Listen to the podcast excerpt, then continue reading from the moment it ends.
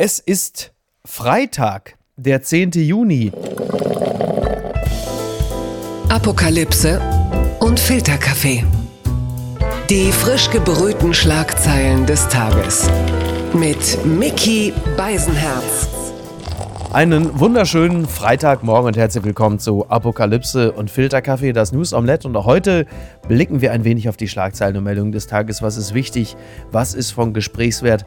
Worüber lohnt es sich zu reden? Und er ist viel zu lange nicht da gewesen. Er ist in gewisser Hinsicht ja auch ein bisschen der geistige Vater dieser Sendung. Ähm, das muss man schon sagen, denn er hatte irgendwann mal gesagt, dass er wahnsinnig gerne morgens immer die Presseschau hört und äh, in gewisser Hinsicht hat er damit auch ein wenig den Grundstein für das Ganze hier äh, gelegt, zusammen mit dem anderen Thomas Schmidt. Insofern ist er hier ja ein besonders gern gesehener Freund des Hauses. Wie gesagt, viel zu lange nicht da gewesen. Er ist äh, Fernsehmoderator seiner eigenen Sendung Studio Schmidt. Und er ist, äh, muss ich das wirklich noch erwähnen, dass er. Nein, wirklich nicht. Tommy Schmidt ist da. Guten Morgen.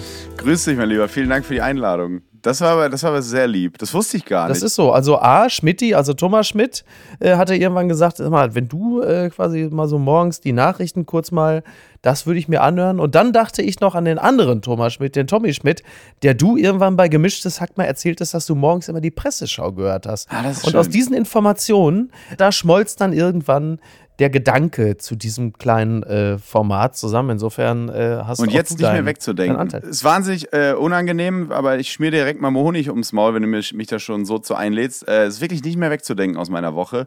Und du glaubst gar nicht, wie traurig ich immer bin, wenn ich morgens mit einem Kaffee auf dem Pott sitze, äh, durch Spotify scroll und denke, verdammt, jetzt hat der Typ heute keine Folge hochgeladen. Dann weiß ich gar nicht, was ich machen soll. Ich kann ja jetzt nicht Steingart hören oder sowas.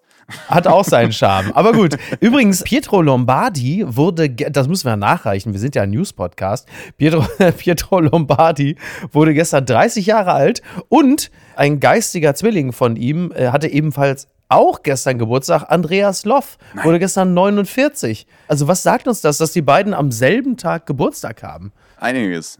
A- Einer von beiden wohnt doch in einem Wohnwagen, ne? Also, ich glaube. Also, aber erstmal herzlichen Glückwunsch an beide nachträglich, ne? Ja, an beide nachträglich. Andreas Loff, von dem ich ja behaupte, er sieht ein bisschen aus wie Angelo Kelly, der mit dem Erfolg nicht klargekommen ist. Und äh, Pietro Lombardi wiederum ist ja ein bisschen der Beweis, dass es in Deutschland jeder schaffen kann, ne? Muss man einfach Der deutsche sagen. Harry Styles, ja. Aber irgendwie, ich bin immer neidisch auf Pietro Lombardi. Immer wenn ich ihn sehe, denke ich, der ist, glaube ich, ein wahnsinnig glücklicher Mensch. Also, das hat man bei so wenigen Leuten, also immer, wenn ich so Snoop Dogg, Carmen Geis, Pietro Lombardi, das sind, glaube ich, so drei Leute, Ja. die sind einfach komplett im Reinen mit sich. Da ist so keinerlei Tavor nötig. Ich glaube, Pietro Lombardi hat einfach das Glück, dass der Zweifel in ihm genetisch nicht angelegt ist. Ja. Ähm, Ja. Dafür gibt es vermutlich Gründe. An dieser Stelle übrigens auch herzlichen Glückwunsch. Norwegens Prinzessin, ich zitiere einfach nur, Norwegens Prinzessin und der Sexschamane. Merta Louise hat ja gesagt, sie sind jetzt verlobt und ich weiß, du bist ja ein großer äh, Fan der Kompositor, das werden wir am Ende, glaube ich, auch nochmal durchtanzen, aber Sexschamane ist schon weit vorne, oder? Sexschaman, das Ganze, alles mit Sex ist immer witzig bei der Bild, bei diesen Kompositor, das Ja. liebe ich. Aber ich liebe auch die Fußballsachen, so wie Dummrot oder Witzfaul und so, das finde ich immer äh, Der sehr gut. Uerdingen-Russe, ne? Und der Ja, Blutscheich. sehr gut.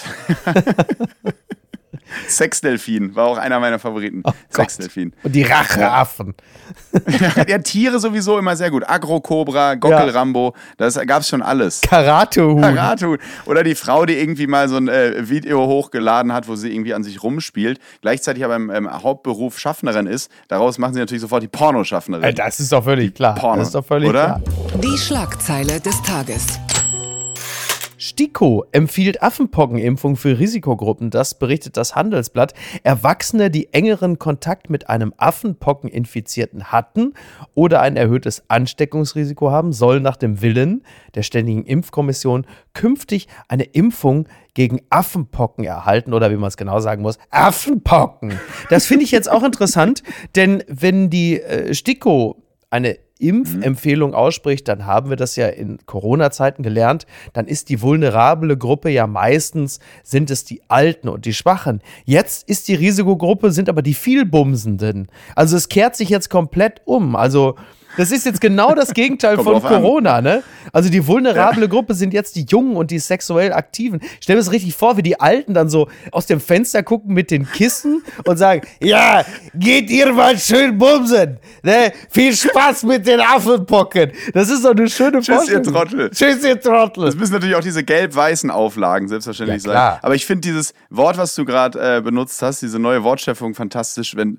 ich fände es super, wenn sich das so bei Lanz oder Maischberger etablieren würde. Dann sitzen da Schmidt, Schannersit und Kekulé und sprechen von den Vielbumsenden. Ja. die Vielbumsenden müssen natürlich jetzt auch geschützt werden. Das fände ich, das fänd ich großartig. Aber ist auch geil, das ist dann demnächst in den Apotheken, wenn man sagt, so, also ich hätte gerne zwei Packungen Bepanthen und eine Pockenimpfung, bitte, ne?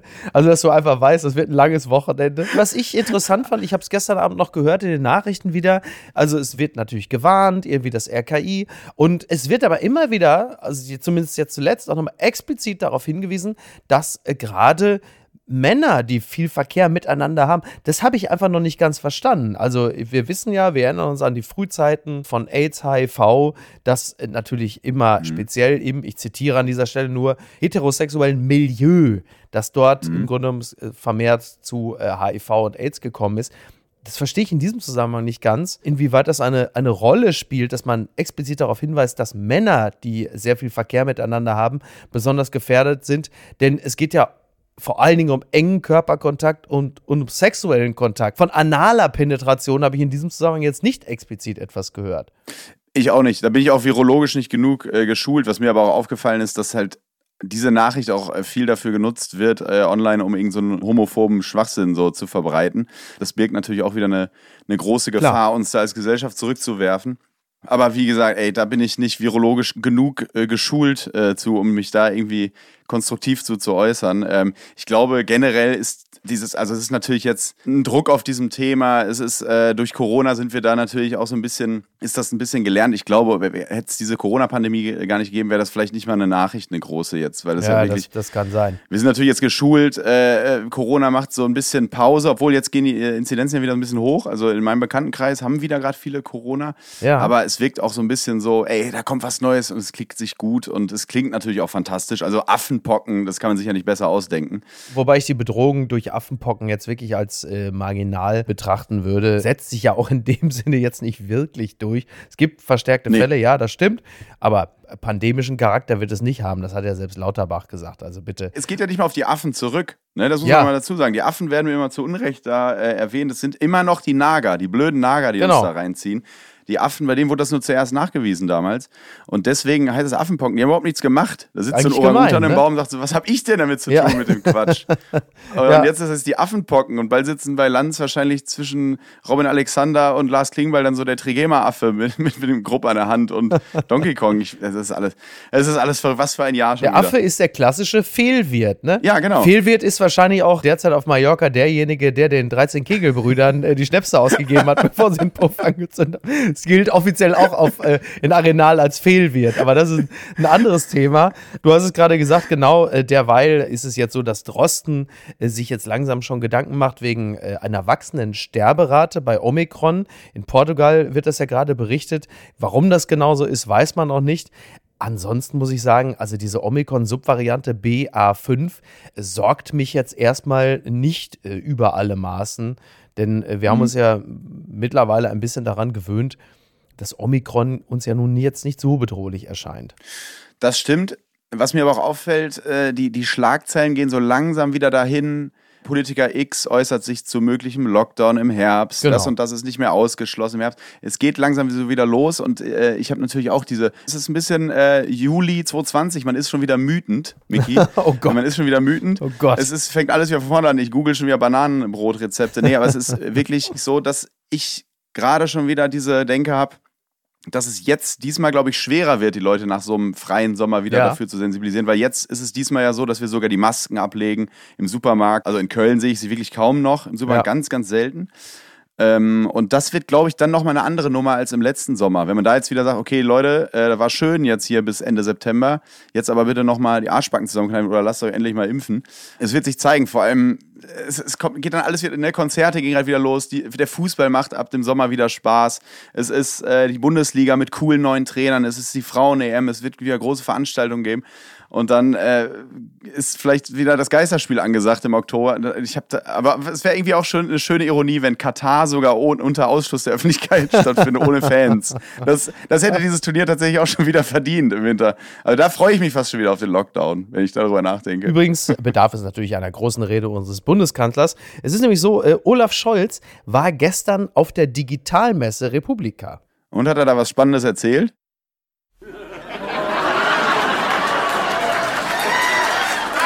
Gucken mal, wer da spricht. Unterstützung für die Ukraine. Scholz warnt vor Teilung der Welt durch russischen Angriffskrieg. Das zitiert der Tagesspiegel. Bundeskanzler Olaf Scholz befürchtet einen langwierigen Verlauf des Krieges in der Ukraine. Er spricht erneut von einer Zeitenwende für Europa und die Welt. Also man muss ja zunächst einmal sagen, es ist bemerkenswert, dass die Bundesregierung so zahlreich vertreten war auf äh, dieser doch sehr bekannten Messe für die digitale Gesellschaft da in Berlin. Also mhm. Nancy Faeser, die Innenministerin, war da, Volker Wissing, der Verkehrsminister, waren da. Früher war da ja niemand von da. Also man merkt schon, dass das Thema Digitalisierung vermutlich äh, seit Corona und Gesundheitsämtern, die zu nichts in der Lage waren, weil sie sehr analog gewesen sind und es vermutlich auch heute noch sind, da merkt man schon, da will jetzt die Bundesregierung auch zeigen, okay, wir haben, wir haben verstanden. Oder äh, die nutzen alle in den Ämtern Internet Explorer und die Mails kamen jetzt erst an mit den Einladungen von 2019 noch. So. Deswegen kommen, kommen, die jetzt erst. Das kann, das natürlich, natürlich das kann natürlich auch sehr gut sein. Und dort hat Olaf Scholz halt eben natürlich klar, er hat nochmal äh, von der Zeitenwende gesprochen, ein Wort, was bei ihm natürlich sehr beliebt ist.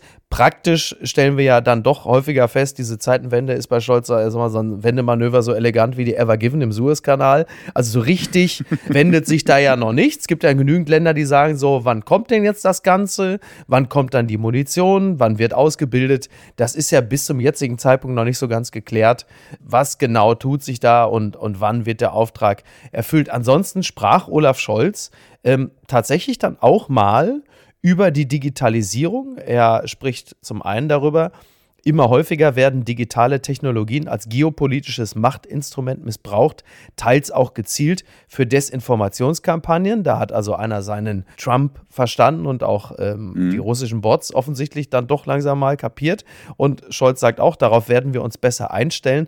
Auch das ist im Übrigen eine konkrete Konsequenz der Zeitenwende. Das ist also auch so ein Classic Scholz. Nochmal kurz darauf verweisen, was da alles schon Tolles erreicht worden ist. Ein Satz, der mir sehr, sehr gut gefallen hat, insgesamt ist, äh, ich zitiere den Tagesspiegel, der Kanzler räumte zugleich ein, Zitat, dass noch viel zu tun wäre, um noch besser zu werden. Und das finde ich im Zusammenhang mit der Digitalisierung oh. in Deutschland natürlich so, als würde die Hertha sagen, man müsste noch härter am Ziel deutsche Meisterschaft. Aber das ist ja nur wirklich schon dreist, muss man sagen. Noch besser werden in dem Zusammenhang. Ne? Also. Klassischer Scholz. Also wirklich so, so ein paar Sätze, einfach irgendwas gesagt. Ja. So digital messen nehme ich ja eh eigentlich nur ernst, wenn irgendwo Angela Merkel mit der VR-Brille noch im Hintergrund steht. oh. und äh, das vermisse ich so ein bisschen. Und er hat ja selber dann da auch schon gesprochen wie ein äh, Roboter. Aber es stimmt, es ist, es ist so ein klassischer Scholz. Und ich, auch dieses Wort Zeitenwende, zu Beginn des Krieges wurde immer von Zäsur gesprochen, jetzt mhm. ist es schon Zeitenwende. Ich, ich google immer noch den Unterschied und bin noch nicht ganz sicher, äh, da bin ich einmal äh, linguistisch nicht so stark. Aber ähm, klassischer Scholz. Klassisch, also Scholzens äh, Kontrahent ähm, wir gehen jetzt einfach mal davon aus, dass es Scholzens Kontrahent ist, auch wenn Friedrich Merz und ein paar andere Leute da mittlerweile schon einigen Zweifel äh, hegen. Also der Kontrahent, damit meine ich natürlich Wladimir Putin. Der wiederum hat in einem Gespräch mit Jungunternehmern und Unternehmerinnen im Vorfeld des internationalen Petersburger Wirtschaftsforums gesprochen und äh, er hat äh, anlässlich des 350. Geburtstages von Peter dem Großen, der als erster russischer Zar sich Imperator nannte, da sagte Wladimir Putin, ich zitiere das Redaktionsnetzwerk Deutschland, dass er sich in der Ukraine russisches Territorium zurückholen wolle, wie einst Zar Peter der Große. Im großen nordischen Krieg hatte der russische Zar Peter der Große im 18. Jahrhundert St. Petersburg von Schweden erobert. Russlands Präsident Putin sagt, zurückgewonnen. Dieses Ziel verfolgt der Kreml-Chef scheinbar auch in der Ukraine. Offenbar ist es auch unser Los, zurückholen und zu stärken. Das sagte Putin. Ist jetzt auch nicht so wahnsinnig überraschend. Klar, der ein oder andere bemerkt das natürlich nochmal, weil äh, das Thema Entnazifizierung der Ukraine jetzt dann vielleicht auch nicht mehr ganz so sehr im Vordergrund steht. Ich wollte gerade sagen, also es ist jetzt nichts Neues, aber zumindest bestätigt er dann mal im Wortlaut diese These, dass er sich dann doch in den Geschichtsbüchern sehen will. Also das ist ja. diese profane, aber dann wahrscheinlich doch richtige, richtige These. Also das genau. ist seine Motivation oder eine auf jeden Fall. Es wirkt immer so trivial, jemanden so verrückt zu nennen, aber, und das heißt ja immer, Putin ist nicht verrückt oder sagen ja immer viele Expertinnen und Experten, sondern er ja. weiß genau, was er tut. Aber in diesen Situationen denke ich es dann doch manchmal. Also äh, sich so dann öffentlich zu äußern. Also, äh Geopolitik, Geostrategie in allen Ehren. Ich glaube manchmal, dass die Dinge nur wahnsinnig banal sind. Also du hast, mhm. du hast halt mit Putin einen Mann um die 70, äh, dessen körperliche Kräfte schwinden, dessen Einfluss und Macht auch einfach naturgemäß auch weniger wird. Und der will jetzt nochmal den ganz großen Wurf. Und das ist ja erstmal ein zutiefst menschliches Gefühl, um Bedeutung zu ringen, zu merken, dass man, dass so links und rechts die Welt so langsam so ein bisschen an einem vorbeifließt und er will nochmal in irgendeiner Art und Weise einen Punkt Gibt's machen. Gibt es kein Porsche-Zentrum in Moskau? Das, das frage ich mich. ja. Hätte uns viel erspart.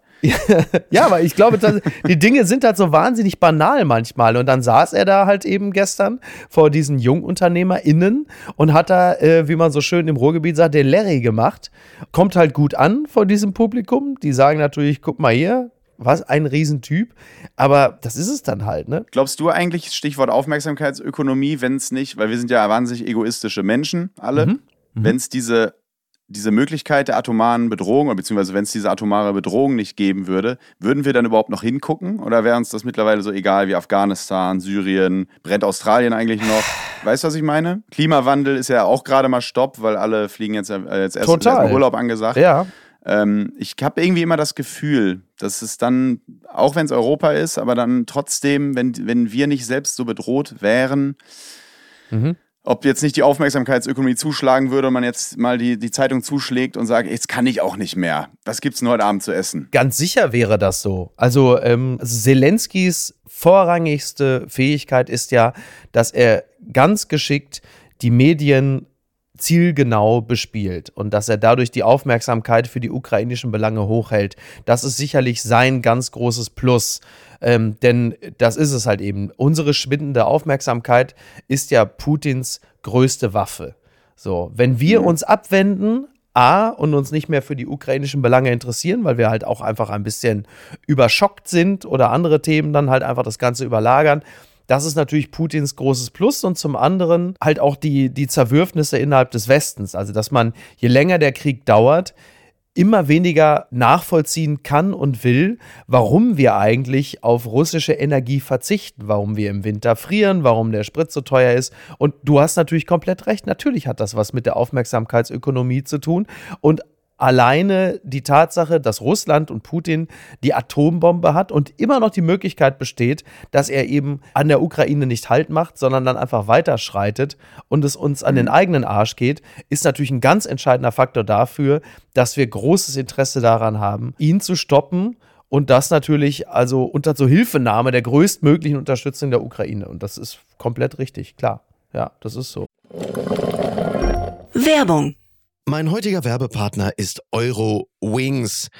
Es ist äh, in den letzten Monaten so gewesen, dass man an manchen Tagen, wenn es gerade mal wieder 8 Grad und Regen war, schon dachte, ach, ich würde jetzt doch ganz gerne mal vielleicht mal äh, irgendwo anders sein, wo es ein bisschen netter ist. Wie komme ich denn da am schnellsten hin? Oder der eigene Verein ist etwas überraschend in Europa sehr erfolgreich und man möchte ein Auswärtsspiel besuchen und da vielleicht jetzt nicht unbedingt mit dem Lastenrad hinfahren.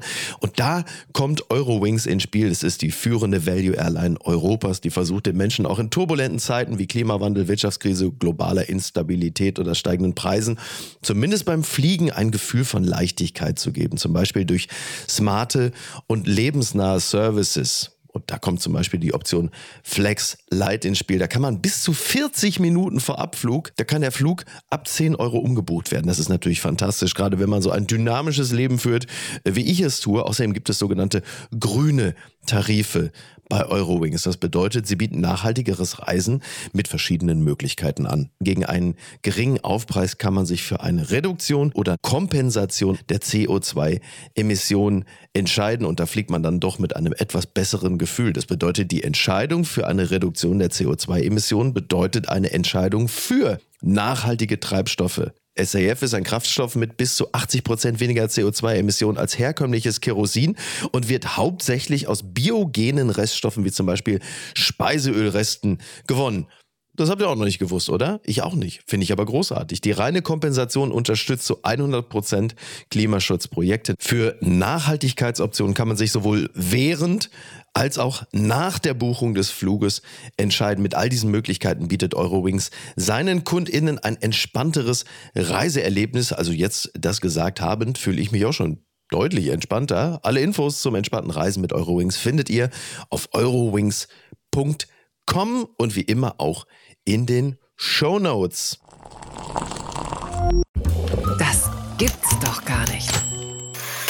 Fehlendes Personal. Lufthansa und Eurowings streichen mehr als 1000 Flüge. Das berichtet t-online.de.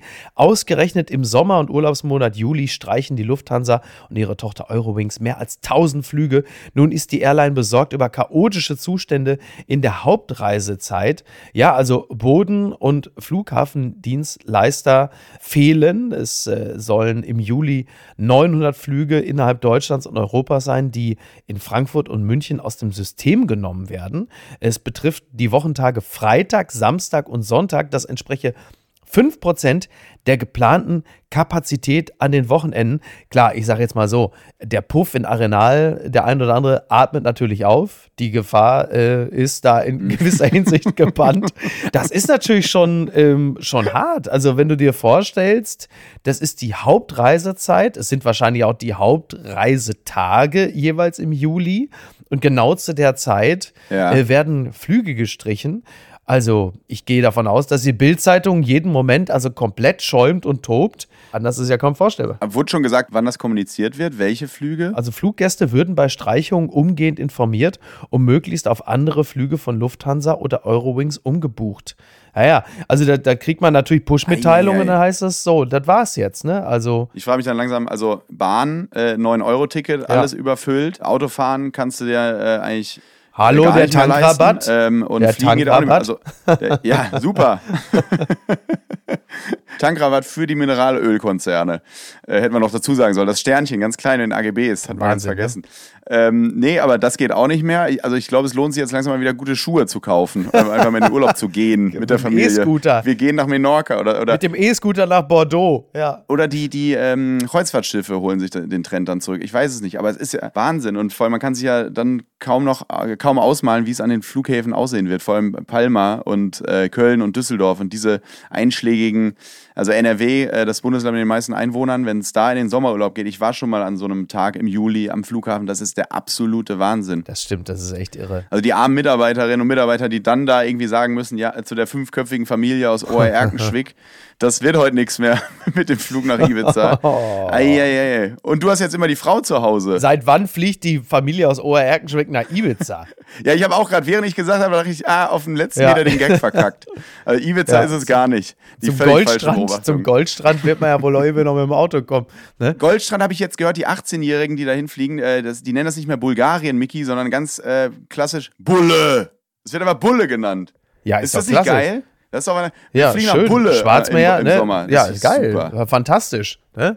Ich habe ja tatsächlich sehr, sehr frische Erfahrung, was das angeht, was die Streichung des Personals und so angeht. Ich bin ja, also jetzt wirklich super kurze Kurzversion.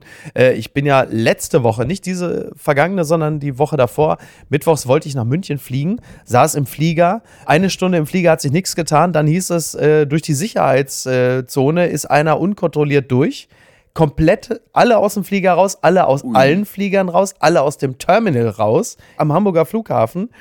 Zu Tausenden standen wir da in der Abflughalle. Da ging natürlich nichts mehr. So ein bisschen so wie im Megapark, wenn man auf äh, Mia Magma wartet, nur halt ohne Bier und die scheiß Musik. Und ähm, stundenlang Polizeieinsatz. Dann irgendwann hieß es, jetzt kann wieder geflogen werden. Aber waren, waren natürlich einfach Tausende äh, vor den Check-in-Schaltern, vor dem Security. Das ging bis 18 Uhr. Dann habe ich irgendwann um 17.30 Uhr gesagt, also nee, ich bin morgens um 11, wollte ich eigentlich nach München. 17.30 Uhr sage ich, ich nehme die allerletzte Bahn nach München, die letzte Bahn nach München in Hamburg um 17.53 Uhr. Auch schon mal geil. Letzte Bahn, die überhaupt geht, nach München. Ich vom Dammtor aus, die Bahn kam dann auch schon um 18.30 Uhr, klar. Ne? So, die dauerte dann noch mal ein bisschen, dauerte noch ein bisschen am Hamburger Hauptbahnhof. Um 19 Uhr, gerade aus dem Hamburger Hauptbahnhof raus, ja, diese Bahn ist kaputt, alle in Harburg wieder raus. Ich saß um 20 Uhr, saß ich in der Kneipe in Hamburg wieder, hab ein Bier getrunken, Buch gelesen. I called it a day. So viel zum Thema äh, Fliegen. Ich sag's dir, ich warte derzeit noch auf einen Koffer, weil irgendwann bin ich von München dann tatsächlich auch zurückgeflogen. Ich warte derzeit auf den Koffer. Der ist immer noch weg. Das heißt, es Gibt's ist wirklich, also ich kann, es tut mir wirklich leid, es tut mir wirklich leid, ich wollte das nie sagen, als Bahncard-Inhaber. Leute, fahrt Auto. Nutzt euren Verbrenner, nimm den, diesen super günstigen Tankrabatt mit, fahrt mit dem Auto ab auf die Straße.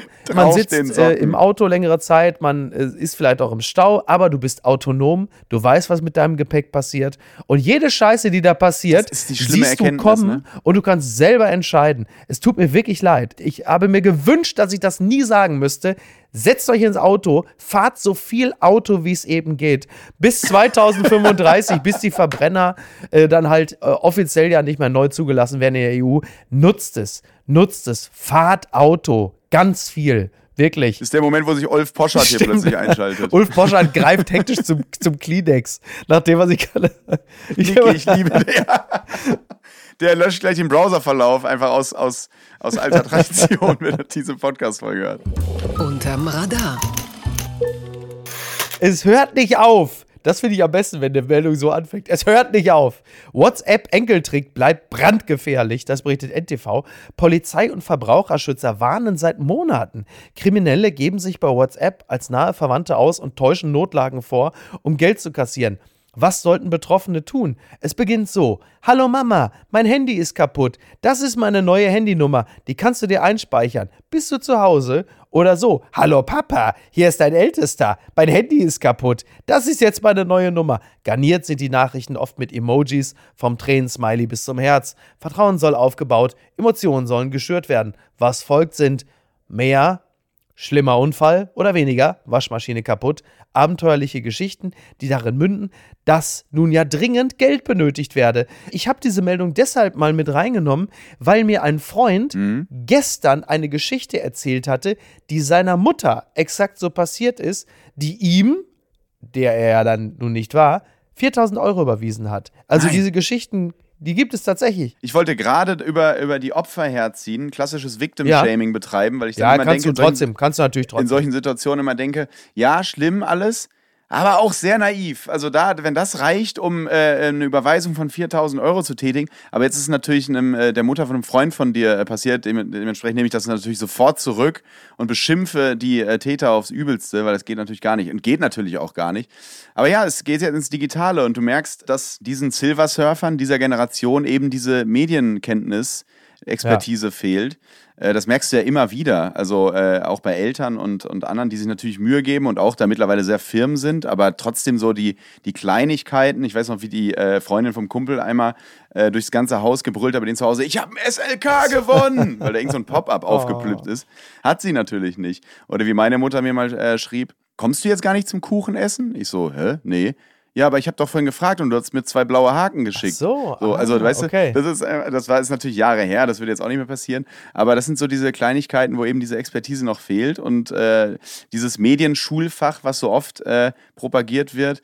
Das hätte damals schon gut getan, würde jetzt natürlich auch bei der jetzigen Generation auch gut tun. Und du merkst, überall sind die Leute eben Ja. anfällig ne, für, für Cyberkriminalität. Das ist mir wahrscheinlich, wird mir auch schon passieren. Also ich Äh, muss, ganz, ich, muss, ich muss ganz klar sagen, ich finde, äh, Menschen, die tausende Rentner geprellt haben, die gehören ins Gefängnis. Ne? Oder wenigstens in die Jury von Die Höhle der Löwen. Ne? Das ist ja völlig klar. junge Menschen, junge Menschen, die die Skills haben, schnell durch technisches Know-how an Geld alter Leute zu kommen. Ne? Die Start-up-Gang. Ne? So, Ja, das ist aber. ja, oder? Natürlich. Ich stelle mir vor, in vielen Familien, so viele Mütter oder so, ne, die jetzt plötzlich nette Worte vom Sohn per WhatsApp bekommen, da werden sie plötzlich misstrauisch, ne? Hallo, liebe Mutter, hier spricht dein Sohn. Ja. Da stimmt doch was. Das kann ja nicht sein. Das kann, Das ja kann nicht sein. sein. Oder auch so, wenn der, wenn der Sohn plötzlich 2000 Euro überwiesen haben will, direkt skeptisch sein. Wieso diesmal nur so wenig? Uschi Glas, Uschi Glas hat, äh, Entschuldigung, ich kriege solche WhatsApp seit 20 Jahren. Und jeder einzelne war von Ben. Ne? Also, Aber das liebe ich auch an dir, dass du einfach immer noch diese RTL Explosiv Ja, 2004 Namen fantastisch, ne? rauskramst. Also man hört Apokalypse und Filterkaffee und kann sich nicht sicher sein, ob nicht, nicht noch irgendwo ein Michael Ammer-Witz auftaucht. Oh. Und das finde ich, das finde ich Stimmt, einfach es ist großartig nicht, es diesem ist nicht Format. ausgeschlossen. Die Model Night, klar. Was meinst du, wo ich Niki kennengelernt habe? Ne? Liebe Da Grüße. gab es ja nur fünf Promis. Michael Ammer, H.P. Baxter, Dieter Bohlen, Ben Tewak. Und das war's eigentlich. Heiner ne? Lauterbach Heiner Lauterbach, ja klar, gab's auch noch. wurde ja mittlerweile nun wirklich überholt von seinem Bruder Karl, der äh, derzeit in der äh, Ukraine weilt ne? und Gutes tut. ist der jetzt in der der ist Ukraine? in der? Ukraine und äh, sagt wahrscheinlich, ja, also gegen Atombombe hilft auch kein Booster-Shot. Also das muss ich hier schon sagen. Ja, Also davor kann ich nur, also davor kann ich schon sagen. Ja, aber, aber wirklich Lauterbach in der Ukraine. Die Frage ist, warum ist er da? Er ist ja jetzt auch Comedian. Vielleicht braucht er einfach nur so ein paar One-Liner-Tipps von so. Zelensky. Kann ja. natürlich auch sein so. Wir beide als Comedy-Politiker oder also ich, ich stelle mir das ganz komisch vor, wie, also ich habe ja so ein Karikaturbild immer von ihm im Kopf. Ich kann mir auch vorstellen, dass er mit so einem Felix-Reisekoffer dann Kiew ankommt. Ja. Also wo muss ich jetzt hin hier? Also und wie die Leute hier in Kiew im Bahnhof, da in dem unterirdischen Bunker, alle ohne Maske da sit, zusammensitzen. Also, Wie gemein das ist, ne? Wie gemein das ist. Karl Lauterbach, der in die Ukraine fährt und sich um, um Verletzte und Amputierte kümmert und wir machen hier unsere Schalenwitze. Ist das nicht fies? Das kann er aber Ja, das ab. kann er wirklich Das ab. kann er ab. Ja. Wir sind doch Ja, Fans. wir, wir sind wirklich doch Fans. Wir sind wirklich Fans. Er will, weißt du, warum er den Krieg verhindern will? Weil er einfach sagt, also ich will unbedingt verhindern, äh, wenn der Atomkrieg ausbricht, diese Jodtablette mit dem Jodsalz. Also da kann, also das ist wirklich, also da muss das ist brandgefährlich, wie du sagen würdest. Aber weißt du, an welchen Ort Karl Lauterbach nie reisen wird? Nee. Da kann ich dir sagen. Halle an der Saale. Ne? Also Halle an der Saale. Senza Sale. Senza Saale. Wenn er in Halle Westfalen ist, dann sagt er, in welchem Halle bist du? Im Halle Senza Sale. Das ist doch, das kann er dann sagen. Entzauberte Scheinriesen. Nach Bericht über rechte Verbindungen Eintracht-Star Hinteregger wehrt sich gegen Vorwürfe und beendet Zusammenarbeit. Das berichtet der Fokus. Martin Hinteregger wehrt sich gegen Vorwürfe, die dem Fußballer Verbindungen in die rechte Ecke einordnen. Das kommt unerwartet. Das ist aber seltsam geschrieben auch vom Fokus, aber ich lasse es so. Mhm. Ein Bericht hatte eine Geschäftsbeziehung des Eintracht-Stars zu einem bekannten Rechtsextremen aufgedeckt. Die hat Hinteregger nun beendet. Mitte Juni findet in Martin Hintereggers Heimat Sirnitz in Oberkärnten der Hinti Cup statt. Der Innenverteidiger der Eintracht bewirbt das Turnier für Hobbyfußballer selbst seit längerem. Ja, und mit organisiert. Es gibt eine GmbH, die hinter diesem Cup steht, ja, und diese GmbH wurde von drei gleichberechtigten GesellschafterInnen gegründet, die jeweils 12.000 Euro eingebracht haben. Martin Hinteregger, eine Gastronomin und FPÖ-Mann Heinrich Sickel. So. Und dieser Sickel ist ein Ex-FPÖ-Gemeinderat und bekannter Rechtsextremer in Österreich. So, und Hinteregger selber distanziert sich. Er, ähm, er will ja im Grunde genommen ja nur ein Fußballturnier ausrichten und äh, sagt, dass er ebenso wie die Familie Sickel in Sirnitz verwurzelt ist. Er will halt einfach diesen Cup ausrichten und distanziert sich halt von dem Ganzen. Das hat er bei, bei Instagram geschrieben und er sagt aber auch, jegliche Geschäftsbeziehung zur Familie Sickel wird aufgrund des aktuellen Wissensstandes mit sofortiger Wirkung abgebrochen und die Veranstaltung Hinti Cup wird alternativ geprüft, um eine weitere Vorgehensweise zu klären. Also ähm, viel deutlicher kann man es ja grundsätzlich erstmal nicht machen. So, das wird natürlich im Internet immer völlig anders besprochen, weil äh, so ein Satz wie in dubio pro reo halten sie da meistens bei Twitter ja für einen Zauberspruch von Harry Potter. Ist es nicht? Aber jetzt muss man natürlich erstmal sagen, wenn man die Meldung hört, Hinteregger ist Österreicher. äh, Da weiß man, da hat die, also in Österreich hat die Entnazifizierung so erfolgreich stattgefunden wie in Deutschland die Digitalisierung. Aber trotzdem ähm, ist dieses Statement ja eindeutig. Es ist schon eindeutig. Also, äh, was jetzt erstmal steht, ist, dass er diese Beziehung ja direkt beendet hat. So. Das steht ja jetzt erstmal. Also, er hat sich dann nicht versucht rauszuwinden und versucht weiter den, wie heißt der, der Hinti Cup? Den Hinti Cup? Mhm. Warum kann der denn nicht wie jeder ne? andere Fußballer einfach nach Mykonos oder Ibiza? Dann passiert das auch nicht. So in der, in der gleichen Zeit. Oder Ja, kroatische also- Nationallieder singen, ne? So. Ja, ja, so, sowas. Irgendwie sowas. Nee, also, Was ich trotzdem an dem Statement auch kurios fand, äh, war, dass er einfach den Journalisten als irgendeinen Unbekannten bezeichnet hat, äh, der irgendwas über ihn verbreitet. Das als finde ich würde erst, das eine Rolle Also als spielen, ob ne? man irgendwie Journalisten persönlich kennen muss, wenn sie irgendwie über einen recherchieren. Das war mir auch neu. Also er hat, das, er hat das Statement auf jeden Fall nicht von einem PR-Berater schreiben lassen, das kann man ihm schon mal nicht vorwerfen. ähm, ja, keine Ahnung, also Eintracht Frankfurt setzt sich ja sehr gegen rechts ein. Der Präsident wird nicht müde, Genau. das immer wieder sehr laut, im wahrsten Sinne des Wortes. Hat dann noch irgendwie so eine halbe Flasche Übersee Aquavit im Europapokal äh, sch äh, schwenken und gleichzeitig brüllt er das ins Mikrofon. Nein, also äußern sich immer sehr äh, viel gegen rechts und sehr deutlich. Deswegen ist das natürlich in so einem Verein dann nochmal pikanter. Ne? Also da musst du dann, äh, Genau, die werden absolut. jetzt natürlich auch hingucken. Jetzt äh, bei Aufnahme hat sich Eintracht Frankfurt noch nicht dazu geäußert. Wollen sie, glaube ich. Ich glaube, der äh, ÖFB wird sich wahrscheinlich auch äußern, schätze ich mal. Und wahrscheinlich Hinteregger auch nochmal, kann ich mir gut vorstellen. Meistens ist es ja so, äh, man schreibt was, dann wird es missverstanden und dann macht man nochmal ein Video. So läuft es ja eigentlich normalerweise. Das ist der Das ist Klassiker. der ja, ist Klassiker. und ja. dann sitzt man irgendwann bei Lanz. Äh, ach nee, das ist ja nur noch eine Politsendung mittlerweile. Ähm, bei Servus TV. bei Servus, aber bei TV. Servus Ja, ich TV wollte gerade du sagen. Rechtspopulisten und Fußball, da ist aber Dietrich Mateschitz gerade vor Schreck die Red Bull Cola in den DFB-Pokal gefallen. Das wollte ich übrigens gerade sagen. Ähm, Hinteregger kommt ja eigentlich aus der Red Bull-Schule, also von Mateschitz. Kann man da eigentlich schon sagen, er hatte lange Zeit Kontakte zur rechten Szene? ne? Ja, es ist auf jeden Fall pikant und es ist natürlich auch, äh, also wenn man zu, zu dritt eine GmbH gründet, irgendwie auch strange zu glauben, dass er gar nicht weiß, was dieser Mann beruflich gemacht hat, Mhm. aber wie er irgendwie. Ja, zumal sie aus demselben Dorf Genau, kommen. das ne? finde ich Also schon kurios. ja Deswegen so- fände ich es schon interessant, wenn er, oder wichtig, wenn er sich da nochmal zu irgendwie äußert. Es ist auch interessant, einfach mal so als, als Meta-Beobachtung, dass, dass man einfach auch nicht mehr einfach nur Fußballer so sein kann. Ne? Es wird einfach alles, also Ja. zu Recht natürlich, also wird zu Recht natürlich hingeguckt Klar. und so, jetzt keine Kritik an dem Journalismus, aber du musst da schon sauber sein. Also da kannst, also das ist schon interessant. Na, vor allen Dingen, wenn du dich gesellschaftlich engagierst. Ne? Also dieser Hinti Cup ist ja in gewisser Hinsicht ein soziales, ein gesellschaftliches Engagement.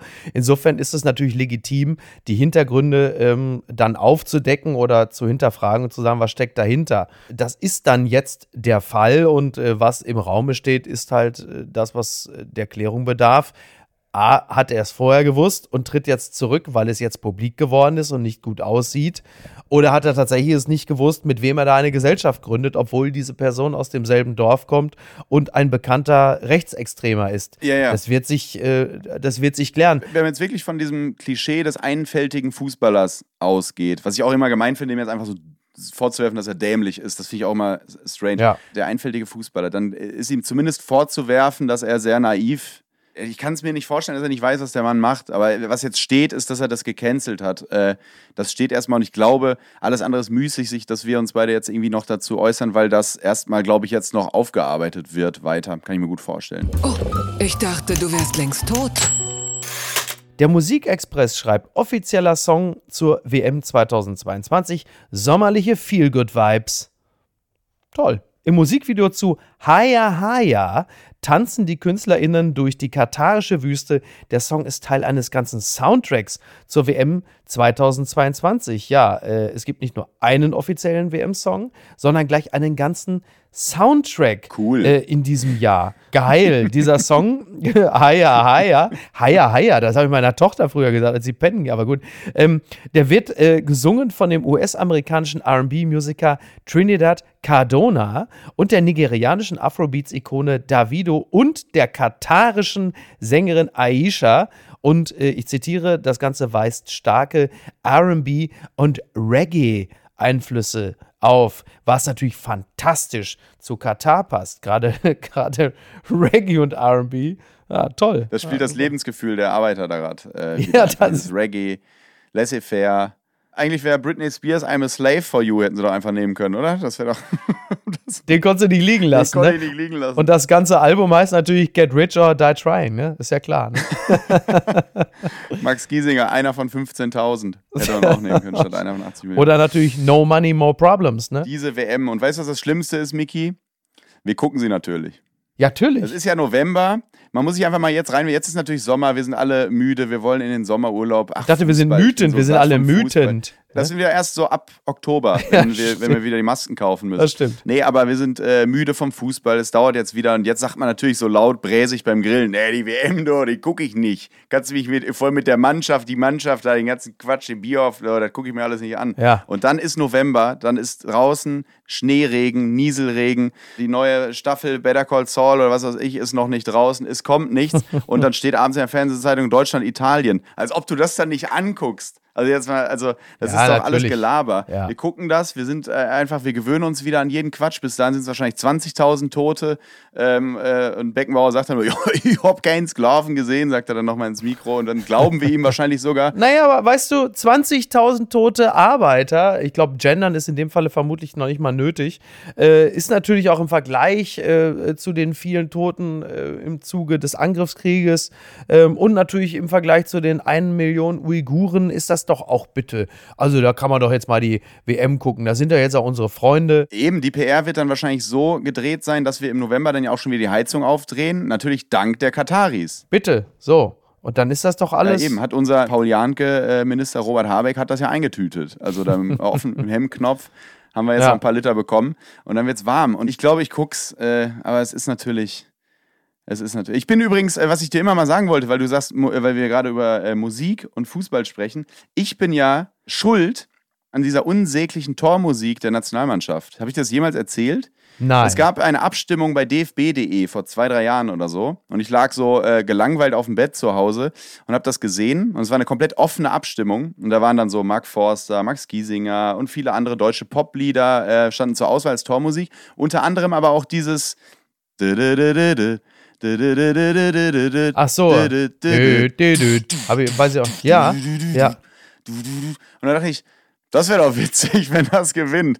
Weil es einfach überhaupt nicht zu diesem, zu diesem Bild der Nationalmannschaft, so dieses Ja. kahlglatte, bierhoffige, Jeverleit-mäßige äh, Image der Nationalmannschaft passt. Und habe dann äh, bei Instagram dazu aufgerufen, doch bitte für dieses Lied zu stimmen. Und das hat dann sofort einen riesen Balken bekommen, weil alle Oh irgendwie diese Idee, glaube ich, lustig fanden. Und jetzt muss ich mich jedes Mal kaputt lachen und ein bisschen selber äh, schämen auch dafür. Oder was heißt selber schämen? Schämen dafür, wenn wir irgendwie das 3-0 gegen Nordmazedonien schießen und dann kommt und Serge Gnabry rührt in der Müslischale und ich bin schuld. Es tut mir leid. Ja, kann ich nur Onkel Ben aus Spider-Man zitieren. Aus großer Kraft wächst große Verantwortung. ne? Da soll man nicht mit Schindluder. Zumal du ja damit auch ein bisschen äh, den bekannten und populären deutschen Folkmusiker äh, Oliver Pocher da aus den Ich wollte sagen, mir geht's wie hast, Fat? Comedy. Ich wünsche mir Olli Pocher zurück. Also das ist, äh, das ist wirklich.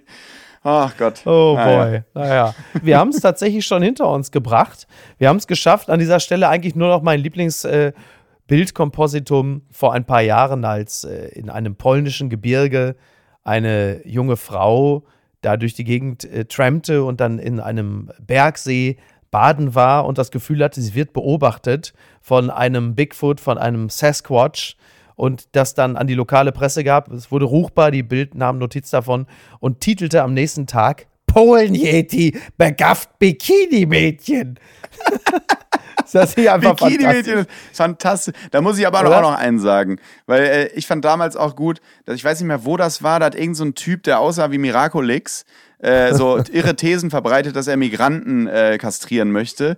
Und den Ach, hat Bild dann einfach nur genannt, das musst du, ich sag's einmal normal und du dann bitte mit der normalen Stimme, äh, der Terrordruide. Der Terrordroide.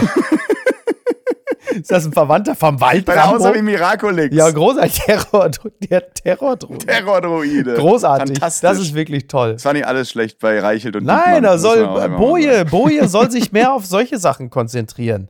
Ne, irgendwie Ja, eben. so Vater bekennt sich unschuldig. Ja. wenn er das außer Acht lässt, dann müssen wir ihn wirklich den Gaga-Redakteur nennen. Oder Witz, Witzchef. Witzchef. Witzchef. Ekelautor. Ah, Tobi, ich bedanke mich ganz herzlich.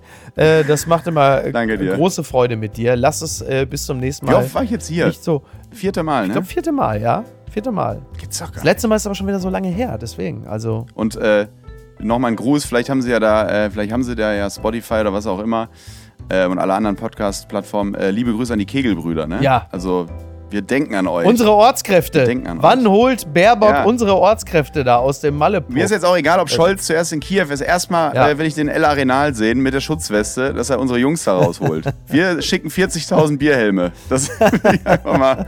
Hol die Jungs da raus. Hol, die, hol unsere Jungs da raus. Ne? Kann doch nicht sein da. Völlig recht. Mein Gott. Ja, wirklich. Also, das ist zu, zu fassen.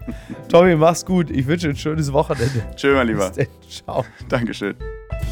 Apokalypse und Filtercafé ist eine Studio Bummens Produktion mit freundlicher Unterstützung der Florida Entertainment. Redaktion Niki Hassania. Executive Producer Tobias Baukhage. Produktion Hanna Marahiel. Ton und Schnitt Lara Schneider. Neue Episoden gibt es immer montags, mittwochs, freitags und samstags. Überall, wo es Podcasts gibt. Stimme der Vernunft und unerreicht gute Sprecherin der Rubriken Bettina Rust.